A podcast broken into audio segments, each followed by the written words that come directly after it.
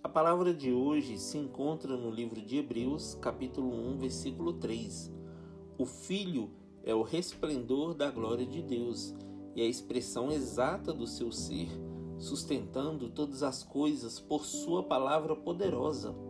Depois de ter realizado a purificação dos pecados, ele se assentou à direita da majestade nas alturas.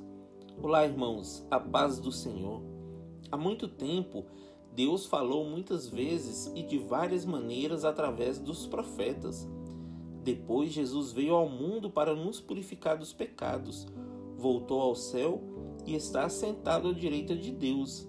Ele deixou o Espírito Santo para nos consolar e nos conduzir ao arrependimento.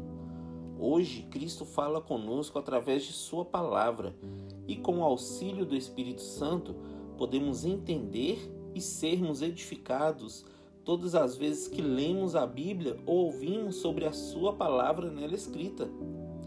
Se você anda triste, abatido ou desanimado, não se desespere. Cristo pode ser a luz que vai brilhar na sua vida, dissipando toda a escuridão. Olhe para Jesus, querido.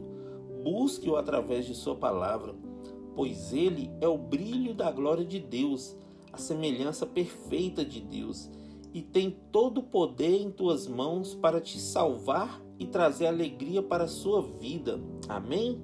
Que Deus abençoe você, sua casa e toda a sua família. E lembre-se sempre: você é muito especial para Deus.